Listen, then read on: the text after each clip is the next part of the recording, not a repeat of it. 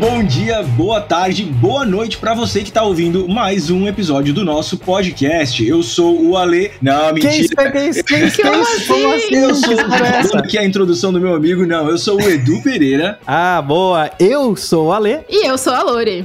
The one and only Ale. Isso aí. Gente, hoje a gente tá aqui com um grupo de convidados muito bacana para falar sobre o ABI Academy Hack, que é um evento, um programa na real, né, que aconteceu aí e reuniu uma galera muito boa para falar de inovação, para trabalhar com inovação, resolvendo problemas reais aqui da nossa empresa, aqui da Ambev. Legal, é a nossa forma de se aproximar da academia, né? Das universidades. Então, você que tá aí na universidade, tá procurando desafios, tá tentando entender como é que isso pode funcionar, desafios reais das empresas e quer, meu, enriquecer assim de conhecimento e de possibilidades, escuta esse episódio que vocês vão entender exatamente como isso vai funcionar, né? Eles vão nos explicar e, e que possibilidades tem. Mas fica ligado que vem muita coisa boa por aí. Bora lá. Bora, vamos Bora lá, lá bora.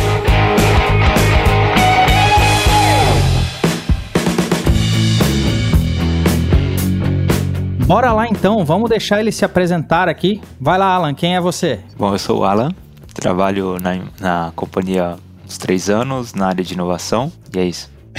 Boa. Rapaz, sucinto, é isso aí. Sucinto, Muito direto. objetivo, é isso aí. Bastante objetivo. Vai lá, Daniel. Legal. Quem é você, Daniel? Olá, pessoal. Sou o Daniel, trabalho aqui no time de pesquisa aqui da Ambev Tech, um time que faz parte do, do core de inovação da IBM Ambev. Trabalho com o Alan, trabalho com o Ale, está aqui no podcast. Boa. Trabalho também com o Ronaldo. E a nossa responsabilidade hoje é tocar projetos em parceria com universidades, fomentar ainda mais essa nessa união com as universidades e tocar projetos de pesquisa, né, que é uma área que eu gosto bastante, que é a área de visão computacional e machine learning. Então, já atuei também como professor também nessa, nessa área dentro das universidades e estou sofrendo aí para finalizar meu doutorado aí agora. Logo, logo finalizo. É isso aí. Ronaldo, conta um pouquinho quem é você, Ronaldo. Legal, pessoal. Sou Ronaldo Schork. Eu tenho sete anos de companhia, mas vou fazer em janeiro sete anos de companhia desde que entrei. Trabalhei bastante tempo com o WMS. Estou há três à frente da área de, de inovação, junto aí com então, com você, Ale, Alan, Daniel, Pedro, Lucas, Jefferson, Dudu e o Leon agora também. Então temos uma, é uma, é uma galera, uma galerinha grande. Para o pessoal que sabe um pouquinho mais de mim também, sou corintiano, é, aficionado por Fórmula 1. Também sou conhecido fora aqui, né? Sou conhecido como ou o marido da Carla ou o pai da Estela, depende onde eu vou. Boa. Se eu for na escolinha lá da minha filha, eu o pai da Estela. Boa. Sabe Muito todos os finais bom. de Copa do Mundo, nunca vi disso, mas enfim. Ah, isso é verdade, isso é verdade. Pode perguntar qualquer um, qualquer ano aí que eu vou te dizer o placar, quem ganhou e às vezes até quem fez os gols. Então é isso, a gente tá mudando o podcast podcast agora por um quiz pro Ronaldo. Isso, vamos perguntar pro Ronaldo as finais aí. Esse, esse deixa pro quando a gente for fazer o Copa do Mundo Qatar, aí a gente pode fazer um só de quiz ah, de Copa do é Mundo. Verdade, já, já, Boa, já, arrasou, Olha, já vamos. Vai ser, vai ser ano que vem, só novembro, uma coisa assim, novembro, dezembro, a gente pode fazer um quiz de Copa do Mundo. Conta, conta comigo. Boa.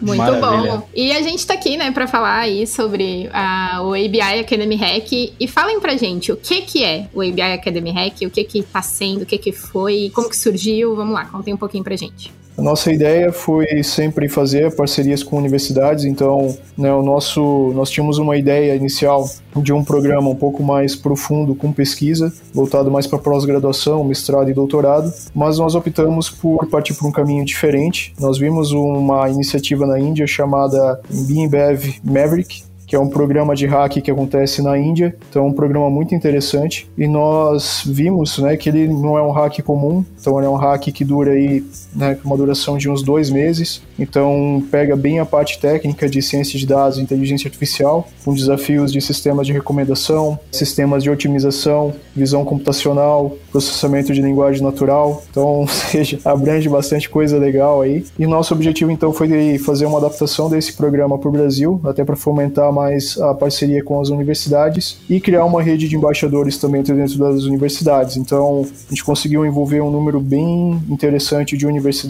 e embaixadores e tivemos aí um, um grande número de alunos que participaram do programa com trabalhos excelentes, né, que foram apresentados e que deixaram os nossos diretores até bem surpresos positivamente sobre tudo aquilo que foi mostrado para eles. Muito legal. Sabe que a gente, há uns três meses atrás, a gente saiu até na Forbes, né, como a Ambev é a empresa que mais trabalha em inovação aberta no Brasil, né? Então, isso muito das parcerias que a gente faz, esse ecossistema que é criado junto com startups e toda essa pegada, e a gente sempre ali na, na parte do time de inovação também é, sentiu que precisava fortalecer esse ecossistema focado para academia. Até porque a gente sente, né, muito no Brasil, uma realidade que a academia às vezes ela tá um pouco distante da realidade do negócio, assim, da, da indústria. E como que surgiu, assim, essa, essa vontade, essa necessidade, como que tá sendo essa experiência de trazer para perto e começar a fomentar esse ecossistema tão rico e que benefícios tem a gente fazer essa aproximação da academia? Legal. Bom, é, esse, esse ponto que você levantou, Ale, é muito, muito interessante, porque quando a gente foi falar com as universidades, eles realmente sentem essa necessidade de, às vezes, estarem longe de problemas de negócio. Então, por exemplo, né, os alunos que estão trabalhando com data science, eles precisam de uma base de dados para trabalhar. E a gente sabe que tem bases de dados abertas aí na comunidade, mas elas geralmente são voltadas para um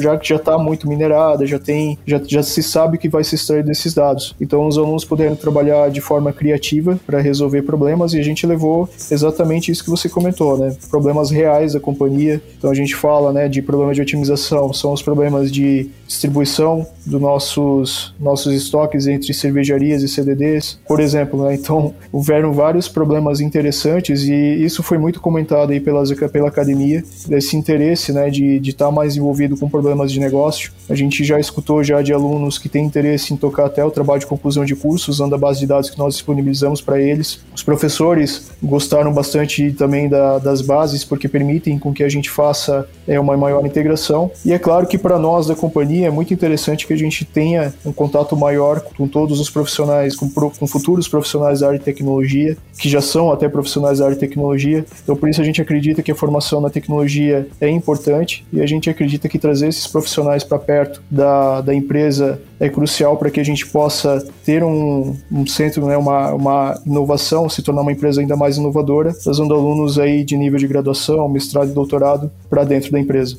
Legal, gente, muito bom. E assim, o Academy Hack ele foi dividido aí em duas trilhas, né? Sistemas de recomendação e otimização e inteligência artificial. Quais foram os desafios nessas trilhas? Bom, nós dividimos nessas duas, nessas duas grandes áreas de sistemas de recomendação e inteligência artificial. A de sistemas de recomendação, dentro dela existiam três possibilidades. Elas iam desde venda cruzada, formas de você fazer recomendação de descontos é, e também é, distribuição de recomendação para fazer a redistribuição de produtos entre CDDs. Então nós tivemos essas três abordagens nós tivemos vários projetos, a maioria dos projetos foi nessa, nessa grande área de recomendação, foi uma grata surpresa, porque nós é, pudemos ver o que as universidades estão desenvolvendo em relação a sistemas de recomendação. E ali a gente viu projetos incríveis, foi bem difícil até para poder definir quais ganhadores iam levar o prêmio aí, porque a gente teve projetos de, de muita qualidade que com certeza podem ser aplicados aí na prática. De contrapartida, para as universidades é bem interessante porque eles podem preparar os alunos para a realidade que os espera. Então nós levamos cases é, reais, cases que são a necessidade não só da companhia, mas de outras empresas. E sobre a, o outro grupo, é, o Daniel estava à frente aí, recomendo que ele responda para nós. Beleza, eu vou falar um pouquinho então da trilha de inteligência artificial. Então, lá dentro da trilha de inteligência artificial, nós tínhamos o problema de OCR, cujo objetivo era realmente fazer a transcrição de, de notas de fornecedores para dentro de uma solução, dentro de um sistema. Então, né, os participantes tinham que fazer uma extração, por exemplo, desses dados de uma forma semântica dentro de um JSON, por exemplo.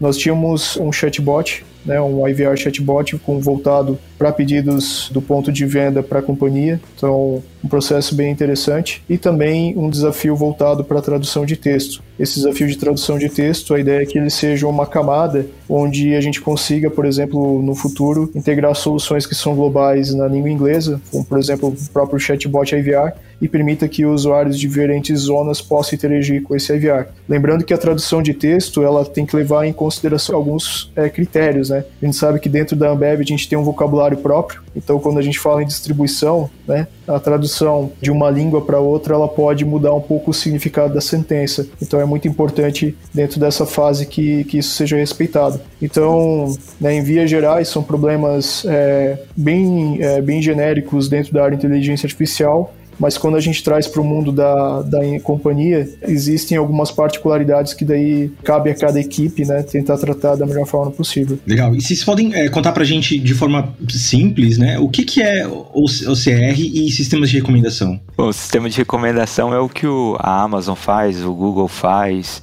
e a companhia também faz em algumas plataformas que existem, assim, de forma geral, duas abordagens tradicionais. A primeira é, vai lá, o Ronaldo comprou na da cerveja uma Skol, foi enviada a Skol para casa dele. Semana que vem ele entra lá e fala: "Ronaldo, cara, você comprou Skol, compra a Brahma também". Por quê? porque esse sistema de recomendação baseado no histórico de consumo do Ronaldo vai recomendar coisas similares ao que ele comprou. Essa é o que a gente chama de sistema de recomendação baseado é, em conteúdo, baseado no nosso histórico. A outra abordagem, ela resolve um problema que a gente tem em sistema de recomendação, que é a partida frio. Então, o Ronaldo, ele nunca acessou o empório da cerveja e como que o sistema vai fazer uma recomendação para ele se ele não tem histórico? Então, o sistema vai basear em perfis similares do Ronaldo. Então, uma pessoa que mora no Blumenau, que tem tanta idade, etc, etc, consumiu a cerveja é, Francis Kainer. Então, vai ser recomendado Francis Kainer para o Ronaldo também, baseado na similaridade de perfis. Então, dentro do sistema de recomendação, existem essas duas abordagens. E o que nós aplicamos no Hackathon foi utilizar essas mesmas técnicas de recomendação, mas para poder recomendar desconto. Olha, se o bar do seu Zé compra X produtos, podemos é, sugerir um desconto se ele levar X produtos mais um, mas como que a gente vai fazer esse X mais um? Aí é baseado em perfis ou de bares similares ao do seu Zé, ou baseado no próprio histórico de consumo dele. É, essa é a abordagem tradicional, e isso pode se aplicar a muitas outras coisas. Esse tipo de, de correlação dá para fazer com, com várias coisas, né? Com até perfis de pessoas, né? Esse tipo de coisa, perfil do usuário que está usando, então várias coisas nela. Sim, sim, dá para fazer abordagem, é infinita as possibilidades. E assim, eu citei dois cases super tradicionais dos anos 90 aí que, que existem na academia. E o que a uhum. gente pediu pro pessoal é para não se limitar a isso, porque uhum. não tem novidade aí. Todos fazem isso. Isso é o arroz com feijão. E nós pedimos para o pessoal desenvolver sistemas híbridos, ou seja, fazer mescla, misturar os dois, adicionar novas variáveis. Pedimos para eles considerarem variáveis impensáveis para a companhia até então. Uma que a gente assim, só lançou, fez um brainstorm, lançamos no ar, é, pessoal, e se a gente fosse capaz aí de saber quais casamentos vão acontecer em uma região, em uma cidade? Se eu tenho essa informação, eu consigo fazer a predição de casamentos e consigo fazer uma correlação de casamento mais cerveja e eu consigo também fazer a predição de qual vai ser o consumo naquela região dada a demanda dos casamentos que vão acontecer, por exemplo, em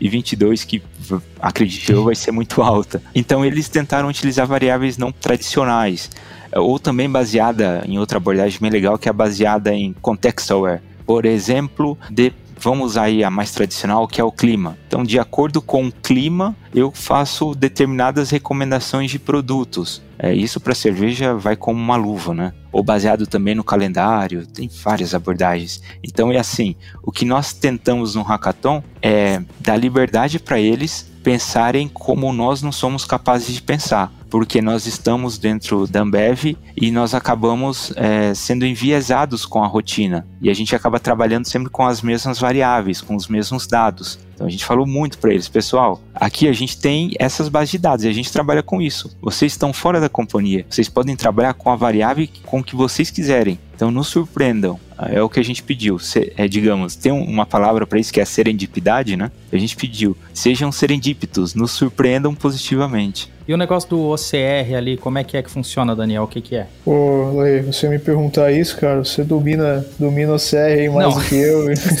Sim, mas, mas pra audiência é. saber aí o que que é o tal do OCR.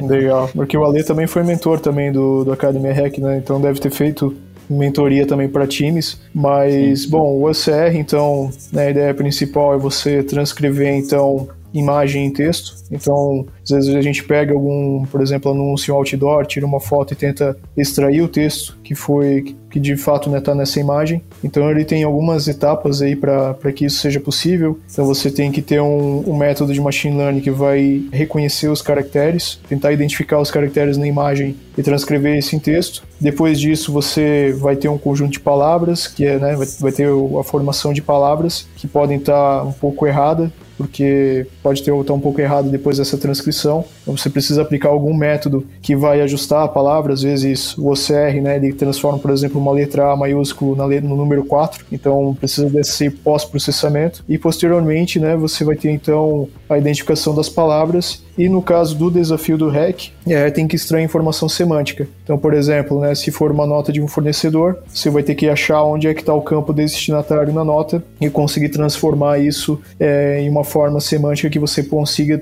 né, de fato, colocar o nome do fornecedor no campo correto, por exemplo, de um banco de dados. Então, em vias gerais, essa é a ideia do, do OCR, né, algo que é muito explorado aí dentro da área de visão computacional e que dentro do time hoje, por exemplo, a gente tem projetos aí voltados para reconhecimento de placas, placas de veículos, placas de caminhões. Que legal. Aí tem que entender aquele contexto que faz sentido naquele contexto para poder fazer sentido, né? Senão, que nem você falou mesmo, reconhece errado, não sabe o que é. E, cara, e a inteligência artificial atrelada a isso ajuda, então, a, a dar esse contexto? É, que tipo de problema que a gente resolve depois, além disso, com o OCR, com a inteligência artificial ali? O que, que o pessoal tá propondo? Que tipo de, de problema de negócio a gente consegue resolver? É, então, a, a trilha de inteligência artificial, ela foi mais voltada para construção de APIs, de certa forma, para serem integradas dentro de, das nossas soluções. Então, a gente tem uma variedade muito grande, né? Para o problema específico, a ideia é de você transcrever as notas de fornecedores para dentro do sistema.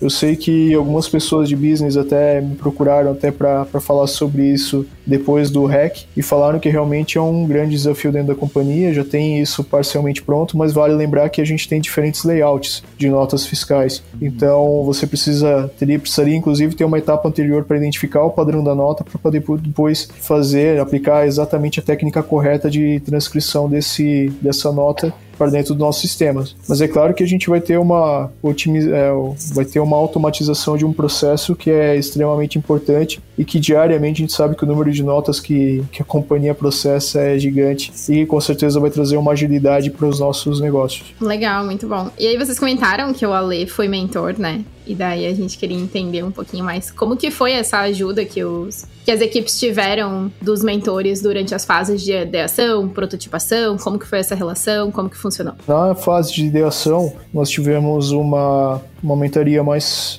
mais voltada para business. Então, na fase de ideação, né, vale lembrar que para todos os desafios nós disponibilizamos os data, nossas datasets então, passamos datasets da companhia para que as equipes pudessem utilizar. E nessa, nessa fase de ideação, então, os participantes tiveram a oportunidade de falar com mentores de business, então são os nossos analistas de negócio, são pessoas que estão atuando diretamente dentro das, das nossas torres e eles tiveram a oportunidade então de poder modelar né, a sua ideia para atender de forma aderente às nossas necessidades e também conhecer um pouco mais o desafio, conhecer um pouco mais os nossos problemas e que pudessem também propor uma solução palpável, né? Então, às vezes o aluno ele vem, ele muitas vezes ele chegou com ideias muito mirabolantes, muito desafiadores, e a gente nesse momento acabava trazendo eles mais para perto da realidade do negócio. E já na fase de prototipação, aí iniciou então a mentoria técnica, onde todo o nosso time técnico, todos os nossos especialistas que dominam muito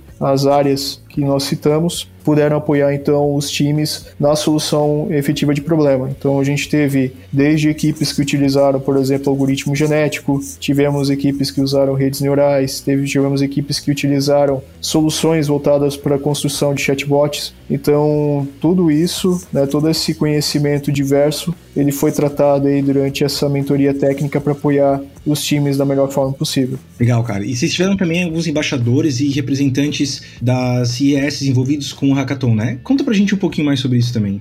Falando que eles falaram dos embaixadores. Hein? Isso, vou ajudar agora aqui a complementar. Então, nós começamos o, o Hackathon entendendo que seria importante para nós estruturarmos uma rede de conexão com as universidades. A gente queria fazer, justamente a proposta era fazer um hackathon e levar esse hackathon para dentro das universidades. A primeira etapa nossa foi criar esse relacionamento com as principais instituições de ensino voltados que, que tivesse alguma relação com os desafios, que eram relações, é, desafios técnicos, né? Então voltados para ciências de dados e para IA, como a gente comentou aqui. Então a gente precisava, a gente mapeou as principais instituições de ensino dentro desse espectro e criamos uma, uma, uma rede com eles. Então, o que, que nós fizemos? Nós entramos em contato com lá, cerca de 30 universidades, eu não tenho exatamente o número agora, mas o que nós estabelecemos foram 21 parcerias diretas com instituições de ensino, onde nós tivemos embaixadores em todas elas. E aí, em cada uma delas tinha um embaixador, ou seja, um, um estudante, um aluno, que representava a IBI, né, IBI Embev e Tech lá dentro, como sendo a figura, o embaixador, representante da, da empresa, divulgando o hackathon lá dentro, né, então, e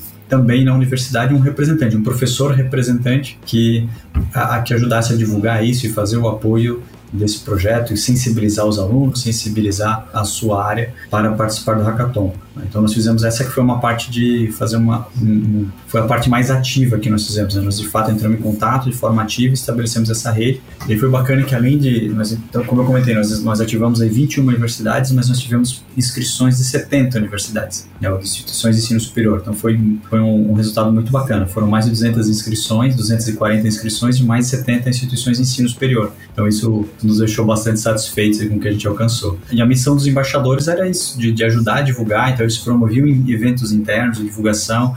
Teve um, teve um evento conjunto que foi que eu destaco, que foi num sábado, onde três universidades é, de Minas elas se reuniram e fizeram um evento conjunto. Então a gente foi a PUC Minas, com a, F, com a FMG, e, e Cefet, acho, enfim, foram três que se reuniram e fizeram um evento super bacana. Então, seriam, em vez de serem universidades concorrentes, elas se uniram para divulgar, foi muito, foi muito bacana isso daí. Como é que foi, assim, em relação aos próprios eventos em si, né? Que a gente está agora, obviamente, fazendo muita coisa remota, né? E, de certa forma, se a gente pensar como as universidades elas estão espalhadas geograficamente em, pelo Brasil todo, acaba sendo até estratégico e dando uma certa força ao fato do evento ser remoto, pode ser até algo positivo. Como é que vocês sentiram que foi a tocar esse evento, relação a como o pessoal se sentiu, agora vendo pelo número de inscritos, né? 72 72, 71 universidades? 70. 70? Isso foi o que eu disse, 70 universidades ali inscritas, né? Então a gente vê que houve, assim, pô, uma empolgação muito grande do pessoal e essa necessidade bastante forte, né? De tá, de tá interagindo com principalmente gigantes como a Ambev e esse tipo de coisa. O que, que vocês sentiram do programa? Como é que foi tocar esse programa? Foi bem desafiador, mas eu acho que a gente vive num momento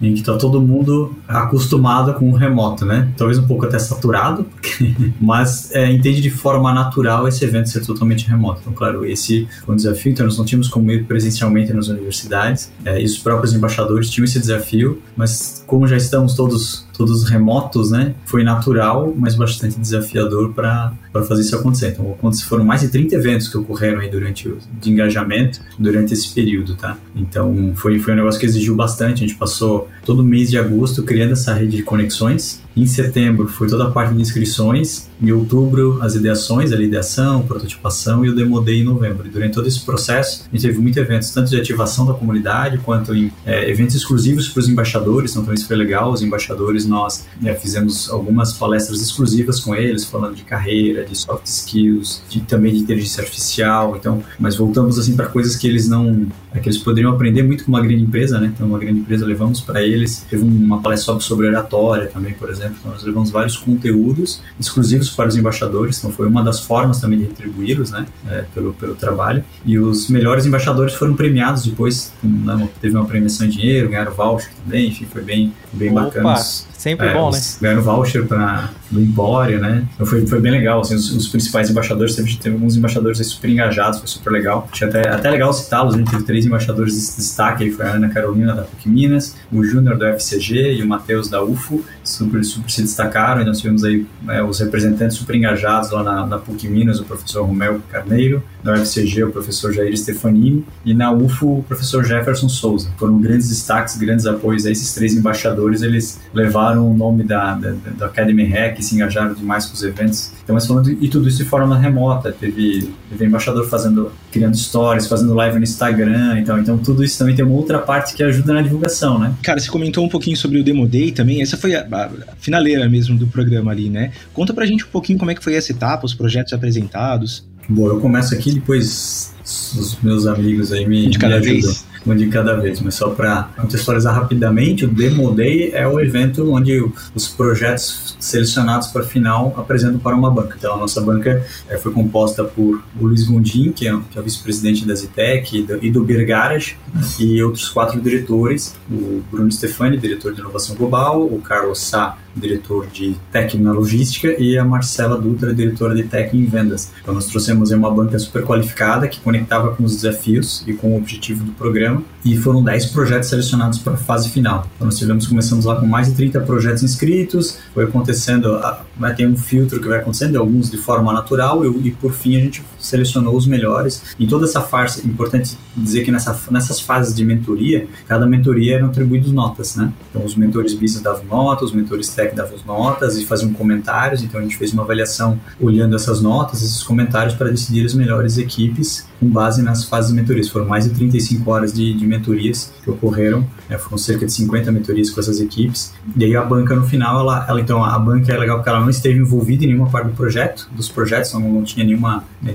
nenhuma relação não até foi enviesado, então, né? Não foi enviesado, não conhecia os times, então os times apresentaram lá na hora e a banca tomou a decisão ali na hora com a apresentação dos, dos times, tá? Então foi um negócio muito, muito bacana. E aí, deixar o pessoal complementar aí. Outro ponto que foi bem interessante que a gente percebeu aí no Demo Day foi um pouco do, do choque de realidades, né? Então a gente tinha um pessoal super técnico, né, que vindo, né, alunos vindo da universidade que talvez nunca falaram com pessoas de business e já caíram de certa forma aí para fazer um demo day, para fazer um pitch para os diretores que são, né, pessoas que manjam muito de negócio. Então foi muito interessante essa experiência, deu de perceber que tanto os times, né, foi para os times foi uma experiência muito interessante para a carreira dos alunos. E também eu acredito que os próprios diretores também ficaram surpresos com a qualidade técnica né, daquilo que é produzido aí dentro das universidades, que às vezes a gente tem né, um, um certo pensamento equivocado que não tem, que, né, que a gente está muito distante da universidade, que a universidade está muito distante do no business. E eu acredito que isso, isso mostrou, né, foi possível a gente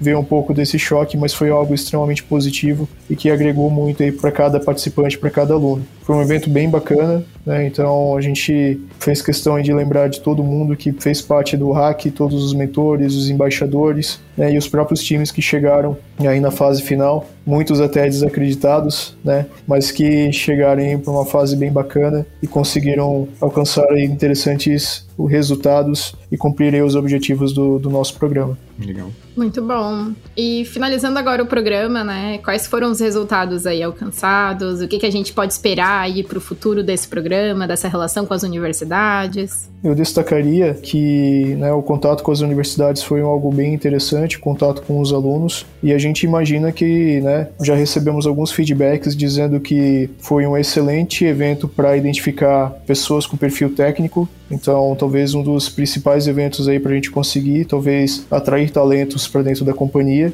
inclusive poder linkar esse programa com o Trainee Tech, né, com o programa Trainee Tech, que é uma boa, boa, boa oportunidade de, de captação de talentos. Mas eu acredito que o que o principal ficou mesmo foi a, a relação, né, a nossa rede de embaixadores e a relação com as instituições de ensino, que acredito aí que o Alan, né, que puxou muito essa frente, aí com os embaixadores e com as instituições de ensino, tem muito a dizer, né? Eu acredito que foi uma fase que brilhou os olhos, poder identificar e ver quão bom é o resultado e quão boa é essa relação com as instituições de ensino. É sobre isso, eu vou falar um pouco mais da jornada aí, porque a jornada para mim foi melhor que o, o, final. Não que o final não foi bom, foi muito bom, mas como eu estive muito mais envolvido com a jornada, eu curti muito mais. É como uma viagem, eu prefiro a estrada do que o destino final. Porque eu viajo muito de moto, tudo, então eu curto sempre a estrada. E a estrada foi bem interessante porque isso envolve todas as perguntas anteriores feitas. Por exemplo, por que online? Online foi incrível. Em um mesmo dia, é, falei com seis coordenadores diferentes distintos estados. Isso é incrível. É, cada um com a sua realidade. Um dia estávamos lá em Minas, outro dia no Paraná, outro dia lá na Amazônia. Pô, isso seria impossível no, na prática. E sobre os resultados, como se trata de projetos de inovação, a gente não vai conseguir ver em um curto prazo. É algo a médio e longo prazo. E como profissional e até como indivíduo, para mim o mais satisfatório é saber que depois de finalizado tudo, nós estamos recebendo e-mails com conteúdo assim. Posso usar o que nós aprendemos ali para fazer o meu TCC? Eu posso usar aquilo ali para gerar um projeto depois? Gostaria de continuar nesse projeto. Eu posso, porque eu tenho ideia de fazer uma pós-graduação. Então, como profissional, para mim, eu me sinto totalmente realizado nesse sentido. Se um desses projetos dos, das mais de 200 pessoas que participaram se tornar um projeto de é, TCC, pós-graduação, eu já me dou por realizado, porque a gente foi capaz de mudar é, a régua aí de um indivíduo é, no mundo acadêmico. E o legal é que o hackathon que nós fizemos, ele tinha um terceiro ingrediente, que era um ingrediente científico. Os hackathons tradicionais, eles costumam ter a pegada de business, a pegada de tech e a gente colocou a pegada científica. Por quê? A maioria de nós veio do mundo acadêmico e a gente sabe que existem algumas coisas a serem feitas. E uma delas é o tal do TCC, que a maioria vai pra gaveta. E isso é frustrante pra caramba, mais como uma obrigação do que um prazer. Eu me lembro que o meu TCC era é tipo uma imposição, ó, oh, vocês vão ter que fazer um sistema aí de locadora, né? Porque existia locadora, hoje nem existe mais, né? Não, vamos fazer um sistema de gestão de locadora. E daí você tinha que fazer aquele sisteminha ali e documentar ele. Era uma coisa horrorosa, não servia para nada e ia pro lixo. Então, uma das nossas abordagens é: vamos levar desafios práticos que os alunos possam depois estar tá utilizando isso e possam incentivar, por que não até criar um negócio no futuro relacionado a isso, criar uma startup que é super legal, ou que eles possam fazer um TCC que seja um case real, que eles possam falar, pô, eu fiz uma coisa que está resolvendo negócio de, de business. Essa, essa foi a nossa ideia. Então a gente adicionou ingrediente científico. Todos os projetos submetidos é, seguiam um padrão bem básico, mas mínimo ali, é, de um artigo científico, para a gente ver a capacidade deles escreverem isso. E se no futuro quem tiver essa veia mais de pesquisador aí poder submeter, gerar um artigo, tudo. Então, em resumo, para mim a jornada foi muito boa e se a gente for capaz de mudar o destino aí de uma pessoa para a área de tecnologia, eu me dou muito por satisfeito. Que legal. Imagina a transformação que ocorreu não só em, com quem participou, mas o próprio processo, né, cara? De, porra, conversar com cada um ali, é, entender, conhecer. Isso deve ter sido muito transformador, inclusive para vocês, né? Não, total. Ali eu me encontrei bastante como profissional e falei, pô, se eu pudesse, eu trabalharia só com parceria com universidades aí por muitos anos, porque é algo extremamente prazeroso e assim, nós fizemos no Brasil, mas a gente tem capacidade para expandir isso para o mundo todo, até porque a gente está na companhia que é global. Então, talvez eu espero que nós sejamos capazes de aproveitar essa oportunidade aí. Isso casa com um pouquinho da pergunta ali, que era o okay, os planos futuros, né? Os planos futuros se encaixam com isso, assim, de ir além Brasil, a gente pode levar isso para outros lugares, né? Essa iniciativa, como a gente comentou lá no começo, a gente viu um, um projeto sendo executado na Índia, nós fizemos no Brasil, mas a gente já tem como intuito fazer isso né, além de Brasil. A gente divulgou isso também para outras, outras áreas da ABI que gostaram bastante, tanto na Europa, Estados Unidos, então a gente pode evoluir para lá, mas olhando o, o, Brasil, né, isso era uma, era uma carência nossa de fazer um, parcerias com as instituições de ensino com esse viés mais tecnológico, né? E aí posicionar, ajudar a posicionar a companhia como uma empresa de tecnologia, como nós somos de verdade, a gente acaba não, é, não, a gente faz muito mais do que cerveja, a gente faz muita tecnologia também, então nos ajudar a posicionar dessa forma, já é uma empresa reconhecida entre, é, foi premiada como você lembrou, Alexandre, como a primeira colocada no ranking das top 100 corps, foi primeiro lugar nessa dentro do Brasil, então isso faz parte dessa estratégia, ajudar a estabelecer e além, né, o ecossistema, é, a gente fala muito de startups, mas universidades também fazem parte do ecossistema de inovação aberta, né, são, são alguns, são alguns pilares aí. Então, a universidade ela se encaixa nessa estratégia. Nós ajudamos a fortalecer esses, esse relacionamento, ajudamos a fomentar pesquisa e trabalhos dentro da academia, mas com essa esteira a gente quer fomentar ainda mais projetos, né? Tanto aproximar, é uma via de mão dupla, aproximar a academia da, da da Ambev da ABI e aproximar a Ambev da academia. E a própria companhia vê que nós temos condições de, de forma estruturada, levar nossos problemas reais que nós temos aqui dentro para a academia e ter uma qualidade muito alta para resolver nossos problemas. Então a gente precisa mapear bem esses desafios, entender como é que eles se encaixam para né, a melhor abordagem de levar para a academia e a academia foi muito receptiva, isso foi muito legal. Teve uma receptividade muito grande dos professores, dos alunos que entendem e tem também essa necessidade de estar mais próximos dos desafios do mundo real. Então, planos para o futuro aí é crescer o programa, mas só que não é só ele, né? são outros programas que nós temos aí pensados que vão usar essa, essa estrutura, né? a gente brinca essa a gente pavimentou uma rua aqui, pavimentamos alguns caminhos e para a gente usar essa estrutura para a gente fazer outros projetos relacionados à pesquisa e fomentar isso junto com a academia.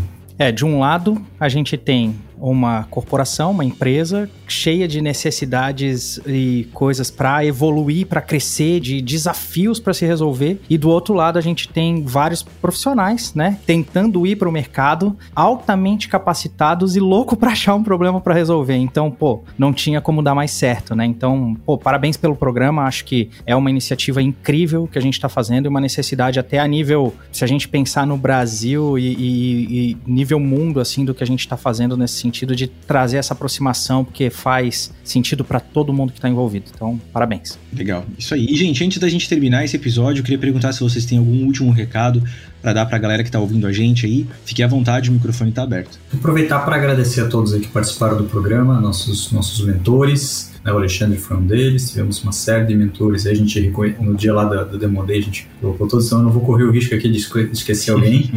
mas quero agradecer aí então todas as universidades, os representantes, os embaixadores, eu já citei aqui os, os que foram os vencedores, né? Todo o apoio que a gente teve da, da companhia também para executar esse programa, né? A liderança aí, é, nós executamos, mas muito alinhado aí com o nosso com o nosso, nosso diretor da área aqui, o Bruno Stefani, e com o, o Luiz Gondim, que é o vice-presidente global, a gente apresentou para ele lá no início toda a proposta, ele tivemos o para eles, né? Tivemos esse suporte desde o início, todo o apoio que a gente precisou, o apoio jurídico também, deu bastante foi muito importante. Temos um, principalmente a Giovana, vou fazer aqui falar então da Giovana Corria, ajudou muito aqui para resolver algumas, algumas essas questões jurídicas que eram todas novas para nós. Então foi, foi muito legal tudo isso. Então agradecer, reconhecer que é um projeto que a gente se dedicou demais, deu muito esforço, mas a gente não faz sozinho e tivemos uma, um apoio é, incrível nessa jornada depois da Raise Shift, que foi uma empresa que parceira com a gente, que ajudou a estruturar tudo isso e, e nos ajudou a, a, realmente a estruturar e executar esse programa, né? Que foi muito importante e destacar muito aí o trabalho que a gente fez em time aí, super dedicado, além do Alan, o Daniel e eu que nos envolvemos diretamente nisso. Teve o Pedro também aqui do time que estava resolveu uma série de coisas aí para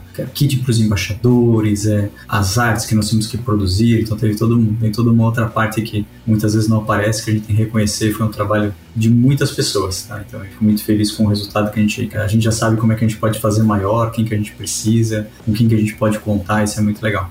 Boa. Bom, assim como nos filmes os créditos aparecem lá quem produziu, agora eu me apresento, eu sou o Alan, como eu falei no começo, eu trabalho na parte de inovação e eu tenho uma grande paixão pelo mundo acadêmico porque eu venho dele, eu fiz toda a jornada na academia, já fiz tudo, quase tudo que se pode fazer, então eu tenho um carinho especial e foi uma grata surpresa é, fazer esse hackathon no Brasil porque ali a gente pôde descobrir joias raras e assim como eu deixei para falar no final, eu espero que no final de toda essa jornada, essas sementes plantadas possam trazer bons frutos para a companhia lá no futuro. Legal. Eu vou, vou aproveitar então e vou convidar então né, todos aí que estão ouvindo o podcast, né? Então são alunos aí de graduação, né, mestrado e doutorado, trabalham na companhia ou não, para que acompanhem a gente e com certeza a gente vai seguir à frente com o programa. Nós teremos novas edições. Já desde já deixar convite aí para as próximas edições que estão por vir, porque é um programa bem interessante. São desafios reais aí da companhia tem soluções extremamente interessantes.